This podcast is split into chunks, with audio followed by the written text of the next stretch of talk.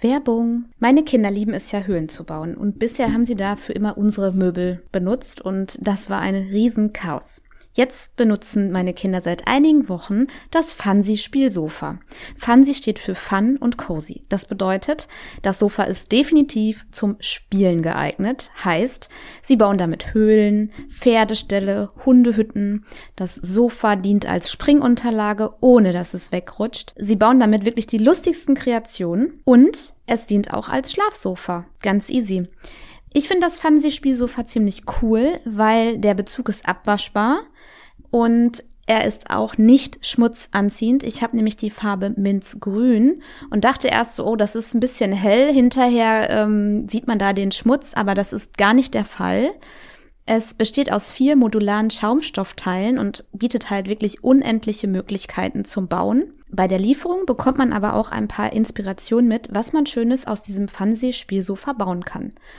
Flugrampe, Baumhaus, Rakete, Couch Potato oder Kletterrutsche. Es ist irgendwie alles möglich. Ich finde das Fancy-Spielsofa übrigens auch für Regentage ziemlich gut geeignet, um die Kids ein bisschen auch indoor auspowern zu können. Mit Blick auch auf die Weihnachtszeit vielleicht ein ganz tolles Weihnachtsgeschenk. Mit dem Code Elternzeit 35 bekommst du 35 Euro Rabatt und du kannst das Spielsofa auf myfancy.com bestellen. Schau unbedingt in die Shownotes, da findest du den Link, da klickst du einfach drauf und kannst dich mal ein bisschen auf der Webseite umschauen. Werbung Ende. Ja, hallo und herzlich willkommen bei einer neuen Podcast-Episode von Elternzeitchancen. Heute habe ich ein Interview für euch mit einer ganz normalen Mama. Ja, unter diesem Namen ganznormalemama.com bloggt meine Gästin Nathalie Klüver. Und zwar schon seit vielen Jahren über ihren Alltag als Mama, über Vereinbarkeit, über ja auch viele politische Themen und gesellschaftliche Themen. Sie ähm, pult gern in der Wunde, würde ich fast sagen. Und das verfolge ich auch bei Facebook. Und ich bin seit fast fünf Jahren äh, Fan und Follower. Es ist mir eine Ehre, dich heute hier zu haben. Hallo, das freut mich ja total. Hallo. Ja, schön, dass du da bist. Ich habe mich sehr gefreut über deine Zusage, liebe Nathalie. Und ja, ich möchte heute mit dir, habe ich ja eben auch schon in unserem kurzen äh, Mini-Vorgespräch, ähm, nicht nur über dein Buch, auf jeden Fall. Ich habe es auch hier liegen, Deutschland, ein kinderfeindliches Land. Du hast ja viele Bücher geschrieben, aber eher so Ratgeber, Sachbücher. Und jetzt ist es ein politisches Buch ja, und ein Debattenbuch nennt sich ja, das definitiv. Genre offiziell. Stimmt, ja, das, genau. passt, das passt sehr gut. Ich möchte auch ähm, mit dir über, ja, wie du arbeitest du? Du hast drei Kinder und ich möchte gerne einen Einblick kurz geben. Als mein erstes Kind kleines Baby war, es war jetzt genau vor vier Jahren, da habe ich einen Post von dir bei Facebook gesehen, äh, wie du auf dem Weg zur Frankfurter Buchmesse warst und da hast du gepostet, du nimmst alle drei Kinder mit. Und ich, Stimmt. nee, zwei. Damals hattest du zwei Kinder. nee, ich hatte tatsächlich drei. 2019 war das. Ähm, 2019, da, okay. 2019, da habe ich aus Afterwork Familie gelesen auf der Buchmesse. Da hatte ich, ähm, ich weiß das Foto auch noch, ich hatte hinten den großen Rucksack genau. ähm, und vorne hatte ich meine Kleine in der Trage, die war damals ein Jahr alt und, ähm, nee, zwei Jahre, die war fast zwei Jahre alt und meine beiden Jungs hatte ich dann so neben mir. Ähm, das war aber so ganz typisch. Also wir haben das immer alles sehr viel alleine gemacht und da dass ich Freiberuflerin bin, ähm, müssen meine Kinder immer mit. Sie waren ja jetzt auch gerade erst wieder bei der Frankfurter Buchmesse mit mir. Äh, ja, sie müssen da halt durch. So hast du allgemein gearbeitet und gelebt. Kann man sich das genauso vorstellen, wie dieser Post war? Sie waren einfach äh, immer dabei und mittendrin. Genau, also ich bin ja schon seit Ewigkeiten ähm, freiberufliche Journalistin. Ich habe tatsächlich in meinem ganzen Leben nur zweieinhalb Jahre lang festangestellt gearbeitet. Das war während meines Volontariates nach dem Studium. Und dann habe ich mich selbstständig gemacht. Das heißt, ich habe in den Elternzeiten ähm, die ganze Zeit eigentlich durchgearbeitet. Ähm, ich äh, habe mir das ein bisschen einfacher vorgestellt im Voraus, als es dann letztlich war. Aber meine Kinder mussten immer mit. Ähm, wenn ich äh, Interviews hatte oder als ich noch wirklich richtig journalistisch für Recherchen war, sind sie immer mitgekommen im Kinderwagen. Ich habe sie auch immer einfach ganz selbstverständlich überall mit hingeschleppt, weil es einfach nicht anders ging und ich auch keine Betreuungsmöglichkeiten hatte, also solange sie noch nicht in der Krippe waren. Und ähm, ich habe tatsächlich auch meine Bücher so geschrieben in den Elternzeiten. Das war, ich habe das Einhandtippen beim Stillen perfektioniert. Wow. Wow, aber also gut, du hast ja Lektorin und Korrektorat und alles, ne, klar. Aber das ist ja trotzdem eine enorme Herausforderung, auch die Gedanken dann zu sortieren, oder? Während man mehrmals unterbrochen wird. Kann man sich das so vorstellen? Also in den Elternzeiten war das eigentlich so, ich habe immer gearbeitet, wenn die Kinder geschlafen haben. Das war halt entweder im Kinderwagen, da muss man sich das so vorstellen, ich bin immer um den Block gegangen, nicht zu weit weg von zu Hause, um dann ganz schnell mit dem Kinderwagen nach Hause zu stürmen und mich an meinen Schreibtisch zu setzen. Oder sie haben halt geschlafen, wenn ich gestillt habe, aber dann durfte man sie nach dem Stillen auch nicht weglegen. Also meine Kinder waren nie Kinder, die äh, man irgendwo hinlegen konnte, solange sie geschlafen haben. Dann sind sie nämlich immer aufgewacht. Das heißt, ich durfte mich möglichst nicht bewegen und ich glaube, das kennen wir alle noch. Dieses beim Stillen, dass man dann nicht aufstehen mag und nicht, nicht auf Klo geht, damit das Kind nicht aufweckt. Und so habe ich dann halt ähm, tatsächlich gearbeitet ähm, sie, ich habe sie dann alle relativ früh, mit anderthalb Jahren ging sie dann zur Tagesmutter oder in die Krippe, so dass ich dann wieder normal, das heißt normal, also 30 Stunden, 35 Stunden die Woche arbeiten konnte. Ja, okay. Und äh, eine Frage, du bist Bloggerin. So, dein Blog ist, ich behaupte, recht bekannt und recht groß. So, so, so Startseite, über mich Seite, so 48 Kommentare, ist jetzt erstmal nicht wenig, sag ich jetzt mal. Und ähm, du bist Journalistin und du bist Autorin. Und was davon ist überhaupt dein Hauptstandbein? Also mein Hauptstandbein ist das Journalismus sein. Das mit dem Blog war tatsächlich eine Zeit lang mein Hauptstandbein. Ich schreibe tatsächlich seit einem Jahr gar nichts mehr. Ich mache keinerlei Werbung mehr, weil das war nicht mehr ich. Also ich ähm, habe ja auch meine Namen geändert. Also Social Media heiße ich jetzt ja auch nicht mehr ganz normale Mama, sondern einfach mein Autorenname, weil ich äh, beschlossen habe, ich bin jetzt wieder Autorin und ich will jetzt ähm, ganz Bücher schreiben und wieder normal die Journalistin sein, die ich immer war. Also ich habe mich ähm, tatsächlich war mein Blog in der Zwischenzeit ziemlich groß. Ich glaube, einer der größten. Also ich hatte irgendwie eine halbe Million Aufrufe im Monat. Das ist schon ganz okay gewesen. Mittlerweile sind es viel, viel weniger, weil ich auch viel, viel weniger schreibe und äh, das tatsächlich aktiv nicht mehr wirklich betreibe. Also ich teile Sachen, die nur noch zu meinen Büchern passen, weil man wächst irgendwann raus. Ich habe mich da nicht mehr ja. so mit zurechtgefunden und ich wollte auch tatsächlich nicht mehr nur auf dieses Mama-Sein reduziert werden. Mhm. Ich habe den Wandel, ich behaupte, so ein bisschen auch gespürt, wenn du halt äh, auf Facebook gepostet hast. Auch viel in der Corona-Pandemie, das habe ich viel gelesen, was du geschrieben hast. Musste mir aber auch immer Zeit dafür nehmen, weil das sind ja dann wirklich sehr viele, also viel Text ist das, aber der hat es in sich, sage ich jetzt mal. Also verlinke ich auf jeden Fall mal in den äh, Show Notes von Nathalie. Eine Sache nochmal, das finde ich auch ganz spannend. Du sagst eine Million Aufrufe. Eine halbe äh, Million. Halbe Ganz so gut bin ich dann okay. auch wieder nicht. Aber trotzdem eine halbe Million und dein Blog ist eigentlich kaum monetarisiert. Also wenn ich jetzt so überlege, äh, hättest du jetzt ein bisschen Werbebanner dahinter? Ich habe ähm, keine Werbebanner. Genau, das habe ich tatsächlich. Äh, das habe ich auch nie gehabt. Ich hatte halt so ein bisschen ähm, als ich den Blog noch aktiv betrieben habe, dass, dass ich einmal in der Woche eine Kooperation gemacht habe. Und das ist auch der Grund, weshalb ich aufgehört habe, weil ich hatte das Gefühl, ich verkaufe da meine Seele. Da habe ich auch bei Instagram mal ganz offen drüber geschrieben. Es hat mich auch letztlich belastet. Und ähm, ich sage es ganz offen, ich habe Werbung für Produkte gemacht, hinter denen ich nicht stand, die wir mhm. alle völlig daneben fanden. Und also der Höhepunkt war eine Tomatensauce Kinder, die so gruselig schmeckte. Und ich habe da gesessen und in die Kamera gegrinst und habe gesagt, oh, schmeckt wie Urlaub in Italien. Und äh, das war so ein Schlüsselerlebnis. Ich habe dann diese Fotos angeguckt auf meinem Handy und ich lächle total verkrampft. Und auf einem Foto sehe ich aus, als ob ich mich jeden Augenblick übergeben muss, weil sie auch wirklich so schmeckte. Und dann habe ich gesagt, nein, ich bin es nicht. Ich höre sofort damit auf. Ich mache einfach keine Werbung mehr. Ich bin Journalistin. Ähm, das ist das, was ich immer war. Ich will recherchieren, ich will Dinge schreiben und auf den Punkt bringen und ich will mich nicht für Werbung verkaufen. Dabei habe ich das studiert. Ich habe tatsächlich äh, BWL und Marketing studiert. Hm, also eigentlich bist du vom Fach und kannst das. Aber ich sehe das, ich sehe das genauso. Ich glaube, die ähm, kurzer Schwenk zu Instagram, die, die Instagrammer, die nur in Anführungsstrichen Instagram machen und dann über Werbung ihr Leben finanzieren, ich bin mir sicher, denen geht es manchmal auch so. Also man ist ja, äh, wie gesagt, ein, ein, äh, ein, ein Darsteller für Firmen und irgendwie, mhm. ne, also ich glaube, manchmal spüre ich das auch bei den einen oder anderen, die da hauptsächlich Instagram machen.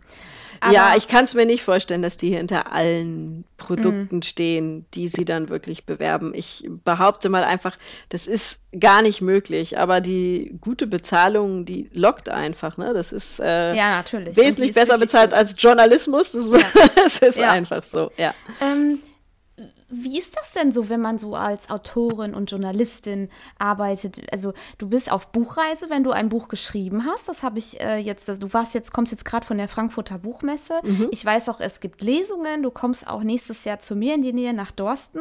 Vielleicht komme ich mhm. vorbei. Ich habe einen Termin genau. im März, meine ich, war das jetzt. Ja, Anfang genau. März, genau. Dann treffen wir uns vielleicht mal persönlich. Das wäre doch schön. Aber wie ist das denn, wie, wie ist denn dein Alltag? Also hauptsächlich schreibst du und promotest oder wie kann man sich das so vorstellen, was du so machst. Du bist ja nicht 9 to 5, so. Ähm, nein, also das ist tatsächlich, ich äh, habe meine Kinder von 8 bis 3 in der Betreuung, beziehungsweise der Große, der geht mittlerweile aufs Gymnasium, der kommt halt irgendwann nach Hause und macht dann seine Hausaufgaben oder auch nicht. Ähm, aber ich arbeite von zu Hause aus, das habe ich schon immer gemacht, das finde ich eigentlich auch ganz gut. Und ähm, ja, ich arbeite ja auch viel journalistisch, ähm, schreibe zum Beispiel für den Spiegel und sowas, ähm, für die Eltern und die Brigitte und so. Und das äh, mache ich halt auch, da recherchiere ich und mache Interviews, was man halt so macht als Journalist. Ähm, dann habe ich meine Bücher, äh, ja, und je nachdem, wie dicht äh, der Zeitpunkt der Veröffentlichung ist, umso stressiger wird's bei mir. Also es ist tatsächlich, ähm, ich habe jetzt insgesamt, ich glaube, zehn Bücher geschrieben. Mhm. Und ich nehme mir jedes Mal mhm. vor, das nächste Mal fange ich rechtzeitig an und ich mache es nicht auf den letzten Drücker und es wird jedes Mal so. Ich glaube, es geht den meisten so, dass man gar nicht anders arbeiten kann. Also ich bin immer die letzten Wochen vor der Buchabgabe mache ich dann auch wirklich nur noch das Buch. Das räume ich mir dann auch so frei, dass ich dann nichts anderes mache. Ähm, und das ist immer sehr stressig. Da muss ich dann auch am Wochenende arbeiten. Also dadurch, dass ich alleinerziehend bin, habe ich jedes zweite Wochenende tatsächlich kinderfrei. Und da kann ich dann auch Sachen wegarbeiten, die unter der Woche einfach liegen geblieben sind. Mhm.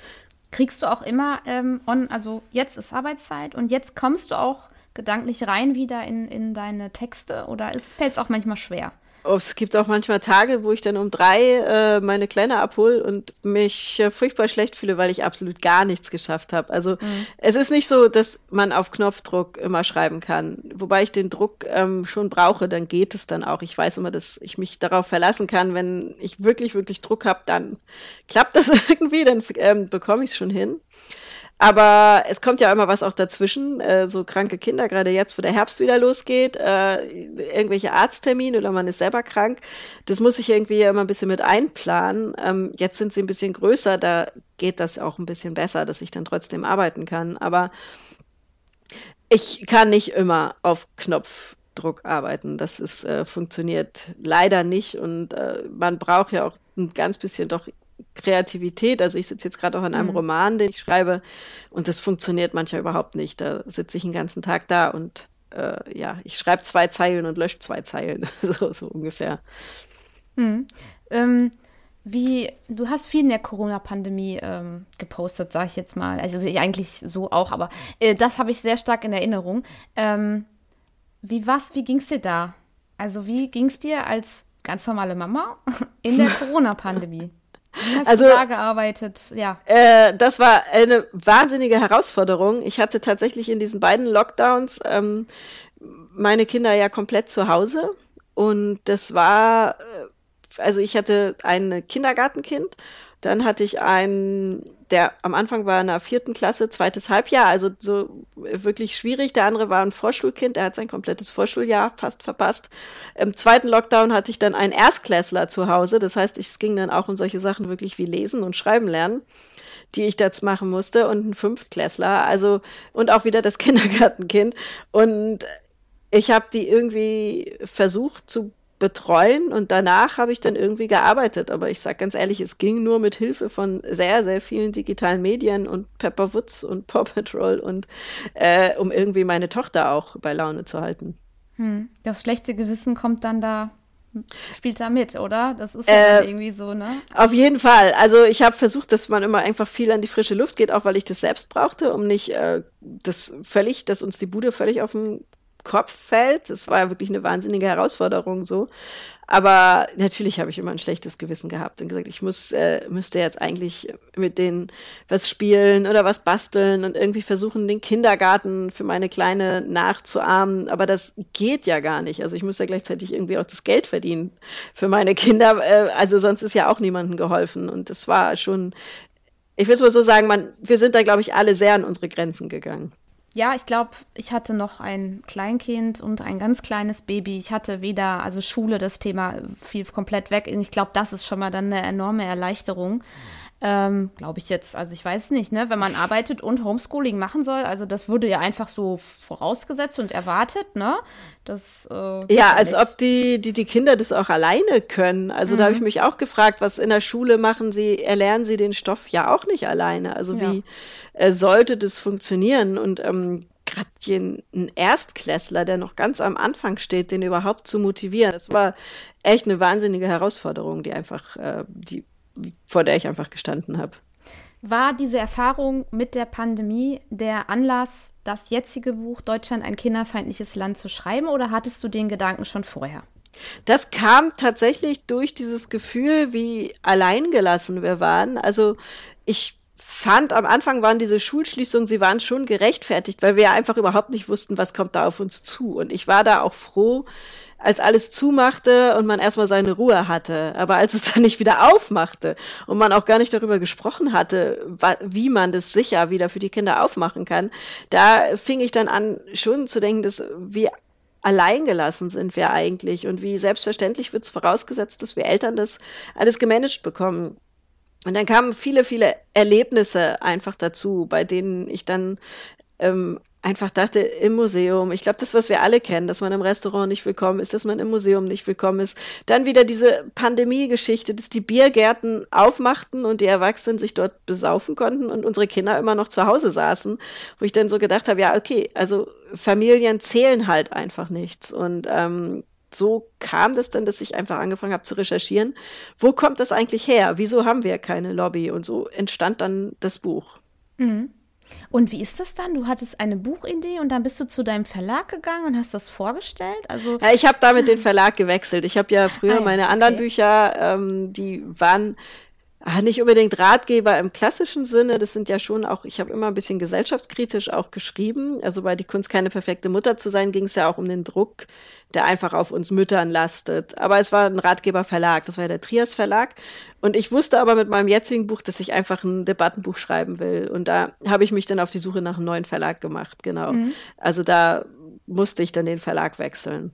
Okay, gut. Und dann hast du es geschrieben und jetzt ist es im September, Im August. August, August Ende August, genau. Also es ist noch gar nicht so lange auf dem Markt, ja. Genau. Und ich sehe dich immer mal wieder. Du warst jetzt letztens im Fernsehen, jetzt auf der Buchmesse, im Podcast, ne, das gewünschteste Wunschkind. Ich habe dich ja so ein bisschen verfolgt. Also du mhm. erstellst dein Buch gerne vor und promotest es. So läuft das offensichtlich. So ist, anders geht's nicht. Genau. genau. Es ist okay. ähm, also es gehört auch wirklich dazu, dass man das macht als Autor. Ich war früher immer relativ bescheiden. Ich habe dann irgendwie dann mal gepostet.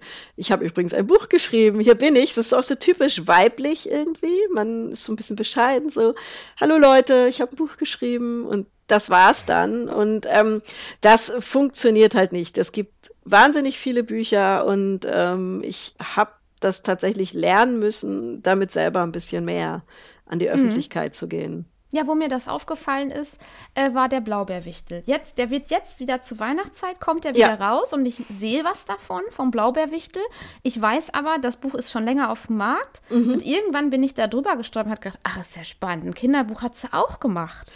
So, ne? genau, als es erschienen war, das habe ich dann nämlich auch nur so einmal so kurz, dann hatte ich eine Lesung in einer Buchhandlung hier, aber mehr habe ich dann auch gar nicht gemacht. Nur, das ist klar, wenn das nicht bekannt ist, dass es das Buch gibt, dann kauft's ja auch keiner. Also mhm. das ist tatsächlich ähm, ja, also man sagt immer, das Buch zu schreiben ist gar nicht die eigentliche Arbeit. Die eigentliche Arbeit ist es dann letztlich zu verkaufen. Und das ist tatsächlich so. Also diese Lesungen und Interviews, äh, das muss ich halt einfach machen. Das gehört einfach zu der Arbeit als Autor dazu. Es sei denn, du bist absoluter Top-Autor, da verkauft sich das vielleicht selbst und dann kannst du wie so ein Eremit irgendwo leben, wie manche machen. Aber das, ähm, ja, musste ich auch erst lernen, dass es so funktioniert.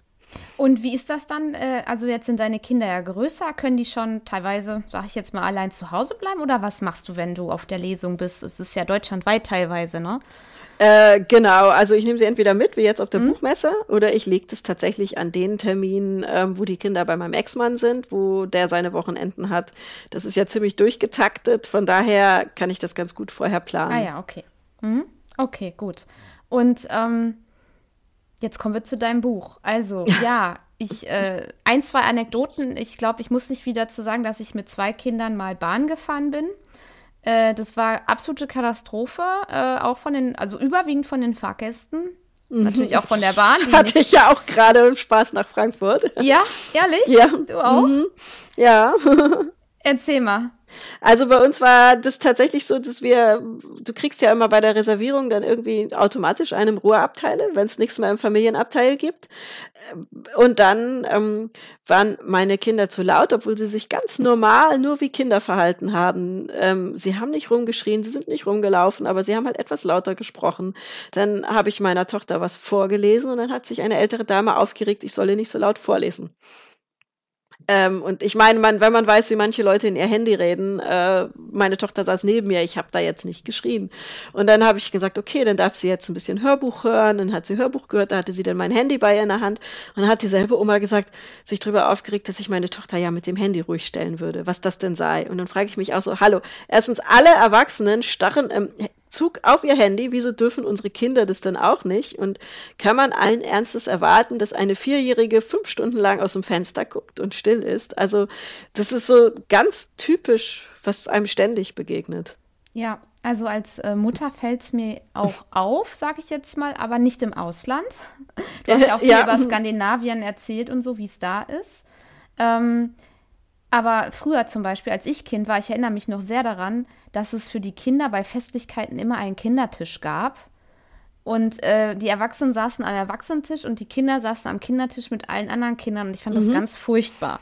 Das ist so zum Beispiel so ein Eindruck, äh, Kinder gehören nicht zu uns. Also wir vermitteln in Deutschland ja schon den Standpunkt manchmal oder häufiger oder wie auch immer, dass äh, Kinder weg von der Gesellschaft müssen. Ungefähr so sagst du es auch im Buch. Ne? Kinder stören, Kinder mhm. werden wegorganisiert, damit sie nicht stören und somit sind Kinder unsichtbar und haben dadurch genau. keine Lobby, ne? So. Also es ist genau, das ist so dieses, ähm, man zieht sich ja auch als Eltern irgendwie zurück aus dem Ganzen, weil man das Gefühl hat, ich störe hier nur. Man geht dann in seine Restaurants, wo man weiß, da sind die Kinder willkommen, da gibt's vielleicht sogar eine Spielecke und die anderen Restaurants meidet man, obwohl man da vielleicht auch echt gerne mal wieder was Leckeres essen würde.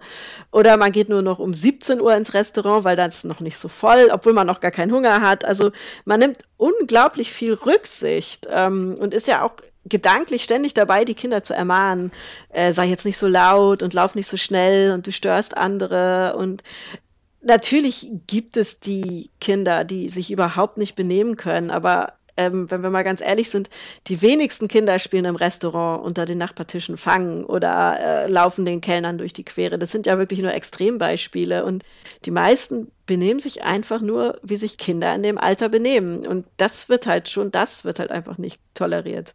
Meinst du, wir Eltern sollten schon da anfangen, einfach die Dinge zu tun, wo wir wahrscheinlich komisch angeguckt werden? Sollten wir mutig sein? Ja, also ich finde auf jeden Fall, wir sollten aufhören, uns so zurückzuziehen in unsere Zone, in der wir uns wohlfühlen, in unsere Elternbubble, sondern wir sollten wirklich auch mal dahin gehen, wo es weh tut. Also übertrieben gesagt, aber äh, Natürlich ist es jetzt kein Aufruf dazu, dass unsere Kinder sich total daneben benehmen und ähm, alles die, die Oper sprengen, aber ähm, dieses äh, in vorauseilendem Gehorsam sich einfach zurückzuziehen und ähm, so massiv viel Rücksicht zu nehmen, ohne dass auf uns Rücksicht genommen wird, äh, damit werden wir halt einfach vergessen. Und ich denke mal, wer nicht sichtbar ist, der wird vergessen. Und wer vergessen wird, für den wird halt einfach keine Politik gemacht. Und diese ganze Pandemie hat es ja einfach gezeigt. Beim ersten Lockdown wurden Eltern einfach vergessen. Das war halt, ähm, das hatte ich auch für mein Buch recherchiert. Und es war die Familienministerin damals an keinem der Verhandlungstische, als mhm. die ganzen Maßnahmen beschlossen worden sind, war sie nicht dabei. Es wurden mit einer Bazooka, damals hat ja Olaf Scholz so schön gesagt, für die ähm, Wirtschaft ähm, irgendwie bereitgestellt. Und man hat einfach beschlossen, wir machen jetzt die Kindergärten und Schulen zu, ohne dass man Konzepte vorgelegt hat. Man hat keine Expertinnen gefragt, keine Pädagoginnen, keine Lehrerinnen, niemanden. Man hat die Kinder nicht selbst gefragt, was sie eigentlich brauchen. Und man hat es einfach über den Rücken von 13,75 Millionen unter 18-Jährigen beschlossen und deren Eltern. Und das finde ich ist schon, was einfach zeigt, was für einen Stellenwert wir in der Gesellschaft haben. Also hm. ganz, ganz klein.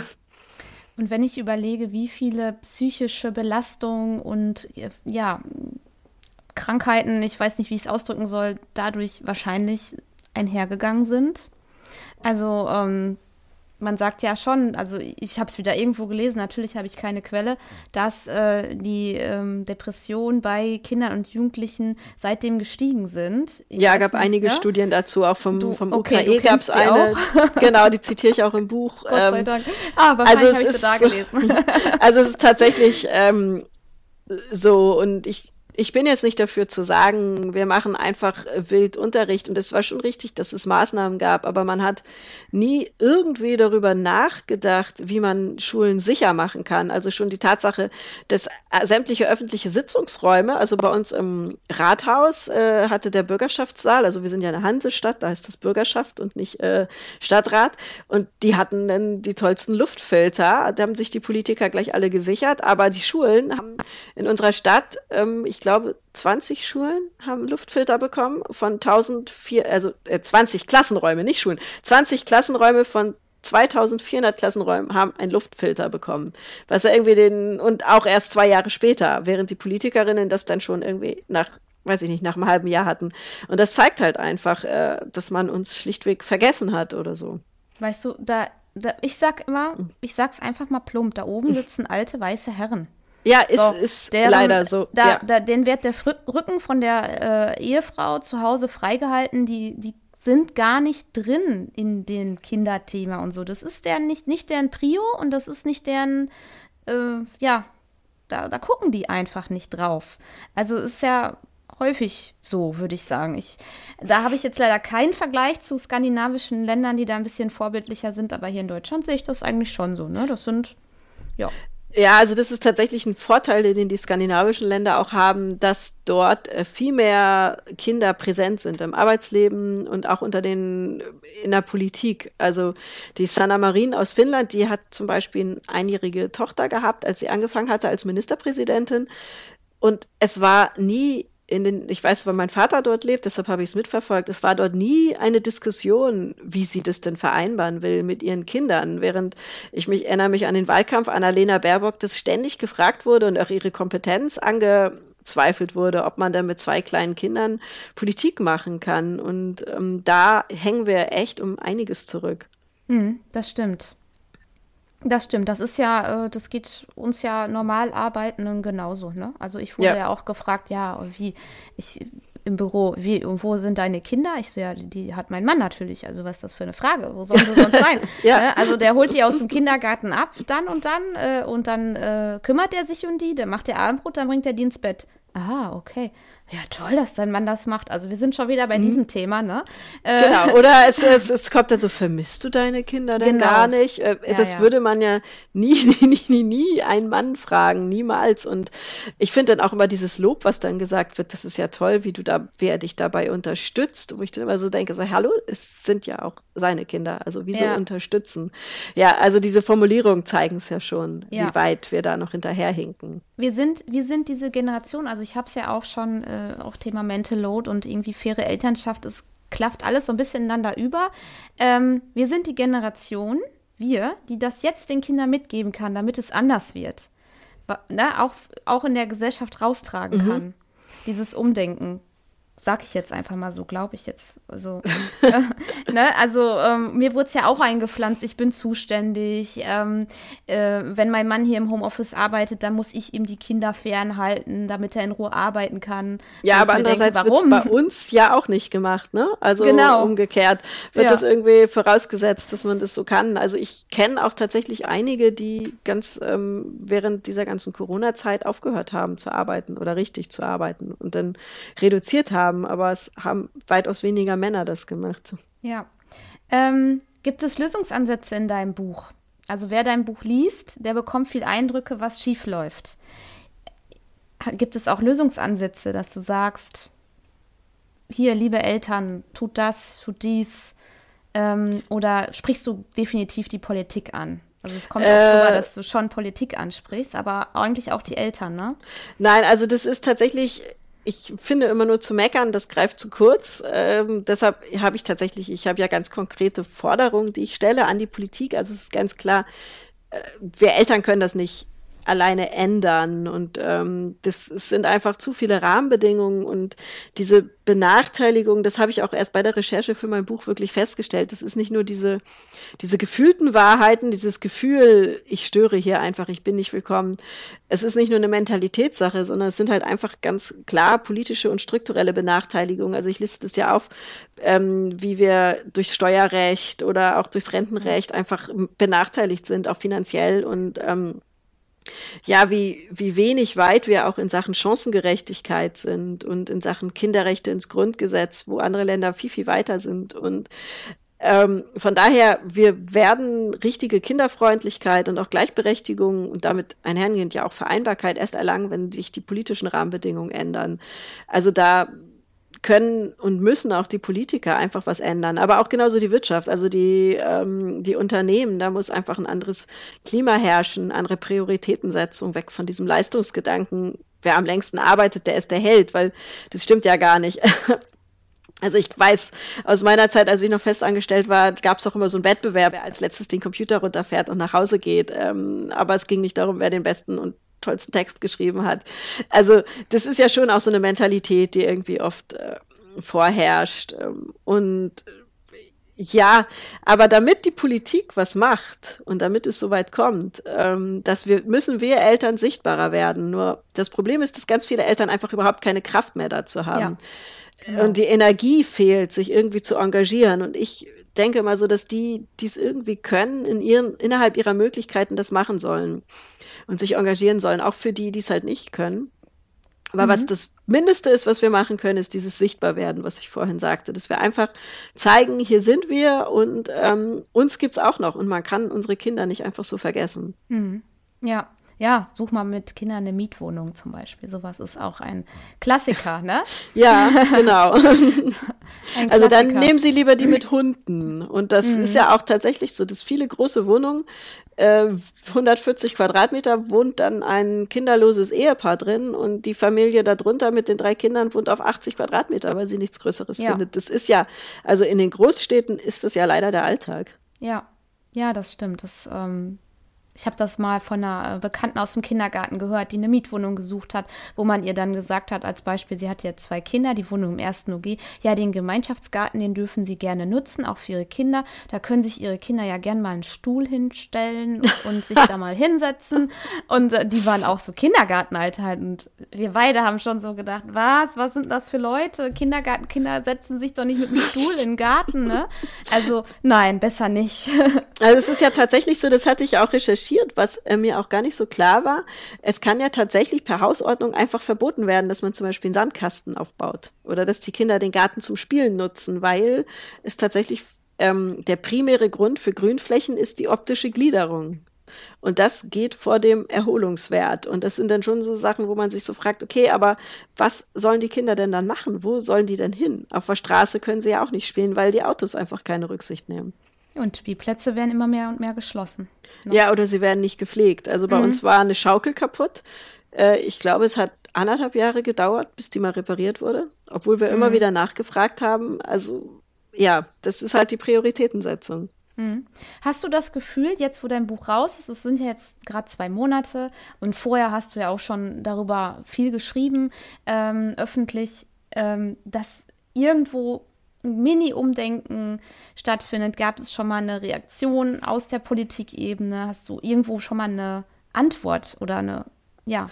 Also ich ähm, merke tatsächlich, dass es äh, ich politisch doch ganz gut ähm, Politikerinnen erreiche. Also als ich jetzt in Frankfurt war, in der Buch, bei der Buchmesse saß, durch Zufall, ich habe es erst im Nachhinein erfahren, die Landesvorsitzende der SPD in Schleswig-Holstein bei mir im Publikum. Mhm. Die ich weiß gar nicht aus welchen Gründen auf der Buchmesse war, aber die hatte irgendwie erfahren, dass ich da rede und sowas freut mich dann schon. Also ich habe jetzt auch eine Anfrage von den Grünen aus Bremen, wo ich äh, bei einer Veranstaltung reden werde. Ähm, also es geht schon, ich habe einige politische Stiftungen, bei denen ich in Podiumsdiskussionen zu Gast sein werde. Also ich habe schon Hoffnung, dass sich einfach was äh, bewegt in diese Richtung. Und auch dadurch, dass jetzt doch so langsam immer mehr Frauen und vor allem auch Mütter in der Politik sind, habe ich auch tatsächlich die Hoffnung, dass da einfach die Bedürfnisse, dass da ein bisschen mehr Aufmerksamkeit für geweckt wird. Mhm. Okay. Also es ist ein Ball ins Rollen gebracht, aber es ist ein langer Weg.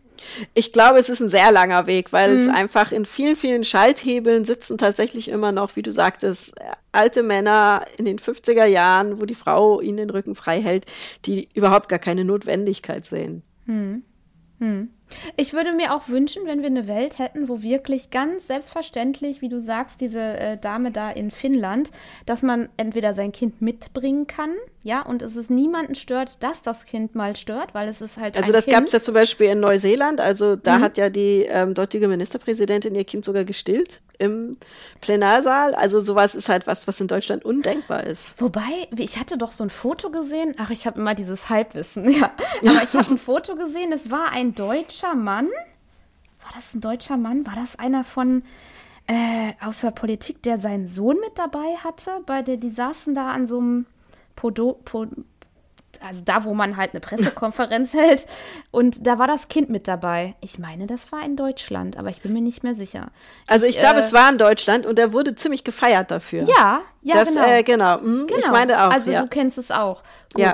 Ja, genau. Also sowas ist ja super, ist ja schon mal ein Schritt, würde ich sagen. Ne? Auch wenn es jetzt ein Mann war, aber die dürfen, sollen ja auch ihre ja, Kinder Ja, finde ich, finde ich gerade gut, wenn die auch sichtbar werden als Väter, weil das ist ganz oft genau. so.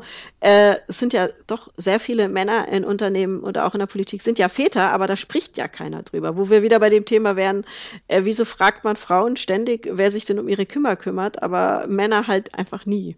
Ja, ja, ganz genau, richtig. Ähm, okay. Wie lange hat es gedauert, eigentlich dieses Buch zu schreiben? äh, also ich habe zwei Monate recherchiert und noch nicht mal drei Monate mhm. dran geschrieben. Okay. Es war, äh, ich habe ja nebenher sehr, auch, ja. auch, noch ein bisschen andere Sachen gemacht. Also mm, ich, es war ein bisschen stressig zum Ende hin, gebe ich zu. Okay, aber jetzt so als erfahrene Autorin interessiert mich, drei Monate ist doch eigentlich schnell, oder? Das ist schnell, ja. Also äh, es war auch äh, ein bisschen schnell, zu ne? schnell. Es war auch ein bisschen zu stressig. Ja, okay. Äh, du bist also ich habe normaler ja.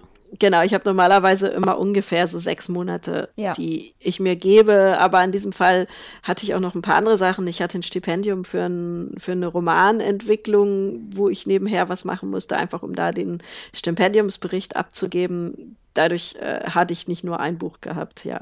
Hm. Wem kann man dieses Buch eigentlich schenken? Ich finde ja, also es, es, wird ein bisschen missverstanden. Manche denken, das ist ja nur was für Eltern. Ähm, mhm. Und es ist natürlich was für Eltern, um einfach auch, dass wir Eltern, ich habe gedacht, es soll auch so ein bisschen eine Argumentationshilfe sein für uns Eltern, weshalb sich was ändern muss, um zu zeigen, es geht nicht nur darum, um diese Mentalitätswechsel, sondern einfach, dass wir argumentieren können, wo wir eigentlich wirklich benachteiligt sind. Und das ist mehr als nur dieses Gefühl. Von daher ist es super für alle Eltern, die endlich mal wissen wollen, wo sie eigentlich über benachteiligt werden. Aber ich finde, man kann das eigentlich jedem schenken, denn äh, ganz wichtig an alle, die irgendwie politisch oder gesellschaftlich engagiert sind, damit die sehen, wo sich was ändern muss. Und man kann das auch tatsächlich gerne diesen Babyboomern schenken, die halt ständig meinen, ähm, wir sollen uns nicht so anstellen und früher war alles besser und genau. überhaupt. Und die Eltern von heute sind ja selbst schuld, weil sie ihre Kinder nicht richtig erziehen. Denen kann man das auch ruhig schenken und einfach mal sagen, lies mal nach. Es geht nicht um die Erziehung, sondern es geht einfach darum, dass wir finanziell und politisch einfach benachteiligt sind. Mhm. Ja, du sagst es. Dieses Buch ist eine Art ähm, ja, Argumentationshilfe, gebündelt in der Hand, wo du auch wirklich, wo man als Eltern wirklich sagen kann, Nathalie Klüver hat es auf den Punkt gebracht, so und so und so. Und genau das ist auch meine Meinung. Manchmal, ich habe immer so Ausdrucksschwierigkeiten so. Und deswegen finde ich das natürlich ganz toll, ne? wenn du das dann auch so beschreibst, auch mit dem Ehegattensplitting. Solche Themen kommen ja da nochmal drin vor, hast ja eben auch nochmal angesprochen. Äh, mhm. Äh, ich habe es früher, man nimmt das, es war schon immer so, also es ist normal und weil es schon immer so war, ist es auch einfach richtig. So, ja, über viele Sachen ne? habe ich auch vorher nicht nachgedacht. Also mit der Mehrwertsteuer, dass Babybrei mit 19 Prozent äh, besteuert ist, aber äh, Kaffee und Kaviar und Trüffel mit 7 Prozent. Und ähm, das ist halt einfach eine wirkliche Benachteiligung. Und das ist, wieso sind Windeln und Klopapier nicht auch mit 7 Prozent besteuert? Hm. Ja, also wenn man da drauf stößt, ich hätte mir da nie drüber Gedanken gemacht. Aber wenn ich jetzt das so äh, höre, dann denkst du, ja, eigentlich hat sie recht, das stimmt. Ne? Ja, also es war auch ja so bei mir, als je mehr ich recherchiert habe, umso mehr habe ich gedacht, das kann ja gar nicht sein. Also es ist äh, schon ja. irgendwie viel, was zusammenkam. Wenn, wenn ich dazu sagen darf, ich finde immer das Elterngeld, das wurde nie erhöht. Nie. Es nee. sind immer, es ist immer derselbe Prozentsatz, ja? ja. Aber die Rente wird erhöht. Jetzt haben wir statt Hartz IV das Bürgergeld, ist wahrscheinlich auch eine Erhöhung. Ich habe mich gar nicht eingelesen. Ich, ähm, ja. Ne? Also, aber Elterngeld ist immer gleich. Ist immer gleich. Nein, wir und haben das gibt es ja jetzt schon, ich glaube, seit, ich weiß gar nicht wie viele Jahren. 20 also ich Jahre weiß, fast? Ist es nee, ja ewig schon. Nicht 2015 wurde es nochmal neu äh, mit Elterngeld Plus kam 2015 und davor war es seit 2006 oder so, irgendwie Stimmt. so um den Dreh. Also mein, mein Sohn kam 2011, 2011 auf die Welt, da war das schon ein paar Jahre, aber es ist wirklich nie erhöht worden. Nö. Es war von Anfang an genau dasselbe. Und genau. ähm, der also Höchstsatz auch, die 1800 Euro ja. zum Beispiel, haben sich ja. auch nie geändert. Nie. Ja. Nie. Und bei 10% Inflation, ähm, irgendwann ist es auch mal dran. So, wenn an mhm. alle anderen gedacht wird. Das ist so jetzt mein äh, ja. Standpunkt, den ich da einwerfen möchte, weil also es, es, ist es so, wurde ne? nicht mal ansatzweise diskutiert, ob man da ja. was dran ändert. Ja. Das stimmt, ja. Und ich habe auch immer das Gefühl, ähm, du hast es auch mal gesagt, du hast es nur wieder schöner ausgedrückt, wenn für Kinder was gemacht wird, dann wird es äh, ein bisschen, ein bisschen monetär mit einem Gießkannenprinzip. Also wird mhm. mal das Kindergeld um drei Euro erhöht, so gefühlt, ne? Und dann sollen die Eltern wieder zufrieden sein, anstatt dass äh, wirklich was gemacht wird. Ja, ja, genau. Also von der Kindergeld profitieren ja noch nicht mal alle, genau. weil alle, die äh, Hartz IV in einer Grundsicherung sind, die kriegen da überhaupt nichts von mit von der Kindergelderhöhung. Und das sind ja eigentlich die, die es wirklich benötigen würden. Und ähm, auch jetzt von diesem Entlastungsgeld, also der Alleinerziehende, äh, der nicht Alleinerziehende, der Alleinlebende, der über 100.000 Euro verdient, wird viel, viel, ich glaube, der hat eine Entlastung von 2.400 Euro. Ich habe das mal recherchiert, während Familien ähm, mit einem geringen Einkommen eine Entlastung von 800 Euro haben haben. Aber wer ist denn stärker davon belastet von den steigenden Kosten? Also das ist wirklich vieles, was einfach sehr am Argen ist. Mhm. Ja. Hast du eine neue Idee für ein nächstes Buch oder hast du jetzt äh, Ja, ich habe ein bisschen zu viele Ideen. ich sitze tatsächlich an zwei Romanen und kann mich nicht entscheiden, welche Idee ich besser finde. Ich habe beide angefangen und äh, weiß nicht so ganz, ähm, welche von den beiden Ideen ich weiterverfolgen will und jetzt auch direkt an, an einen Verlag bringen möchte. Das ist ja die eigentliche Herausforderung, ehrlich gesagt. Und ich äh, habe auch ein erneutes Sachbuch. Ähm, ja, ich kann mich nicht wirklich entscheiden, was ich äh, mhm. als nächstes machen will. Ja, sehr spannend. Dann äh, bin ich, äh, werde ich dich weiter verfolgen. ähm, ja, bei mir ist es immer so, am Ende des Podcasts äh, sagen die Leute oder meine Interviewgästin immer drei Tipps für die Hörerin. So, eigentlich geht es viel um sich selbstständig machen während der Elternzeit. Aber ich frage dich jetzt mal rundum, vielleicht so um dein Thema ähm, mit ähm, Kinder brauchen eine Lobby, sich zeigen. Fallen dir vielleicht jetzt Sachen ein, drei Themen oder Tipps, Hinweise, die du den Hörerinnen gerne mitgeben würdest. Das wäre jetzt so eine kleine Möglichkeit. Also ähm, ich denke, auf jeden Fall sollten wir viel, viel selbstbewusster auftreten als Eltern mhm. und ähm, vor allem als Mütter auch ähm, gegenüber der gesamten Umwelt, aber auch vor allem gegenüber ähm, der Arbeitswelt, dass das viel, viel selbstverständlicher ist und dass wir wirklich ähm, da uns nicht verstecken, äh, auch wenn wir nur nur in Anführungsstrichen, wenn wir Teilzeit arbeiten, dass wir trotzdem wie eine vollständige Arbeitskraft behandelt werden wollen, weil wir ja trotzdem was leisten. Das ist ja, also die meisten äh, leisten fast so viel wie welche, die in Vollzeit arbeiten. Das ist ja ganz oft einfach so, wenn man unglaublich effektiv wird. Ähm, das ist was, wir sollen auf jeden Fall ähm, selbstbewusster sein. Also sowohl als Mütter als auch in dem Auftreten mit unseren Kindern. Und dann, ähm, das ist auch tatsächlich ein Anliegen von mir, dass wir uns irgendwie versuchen einzubringen, in da, wo man sich einbringen kann. Und dass dieses Anfang des neuen Schuljahres geht's immer wieder bei Twitter darum, äh, wird sich drüber lustig gemacht, wenn jemand Elternvertreter wird und sowas. Und ich denke, wir sollten uns nicht darüber lustig machen, sondern wir sollten uns einfach freuen und diese Möglichkeiten auch annehmen, dass wir Gestaltungsraum haben oder auch im Kindergartenförderverein, weil da kann man wirklich mitbestimmen, was in der unmittelbaren Umgebung unserer Kinder passiert. Und ähm, das ist tatsächlich sowas, was ich sage, das macht es auf jeden Fall, nehmt diese Möglichkeiten wahr und macht euch nicht darüber lustig. Mhm. Okay. Ja, vielen Dank. Alles klar. ja, ich danke dir, dass du mein Gast warst. Ähm, Sehr gerne. Das das Buch von Natalie geht natürlich in die Show Notes und jetzt zur Weihnachtszeit, also ich behaupte es jetzt mal, es geht ja bald wieder los, auch packe ich den Blaubeerwichtel mal rein. Das ist ein schönes, auch ein schönes Buch zum Verschenken. Ja, auf jeden Fall. Weihnachts, ein Weihnachtsbuch äh, mit Wichtelgeschichte. Genau. genau. genau, richtig. Und äh, ja, vielen Dank. Ich ähm, wünsche dir noch eine schöne Zeit, Nathalie, und äh, viel Spaß bei deinen Lesungen. Und ja, viel Erfolg und ich hoffe, dass du gehört wirst und ich verfolge. Dankeschön, das freut mich. Tschüss. Tschüss.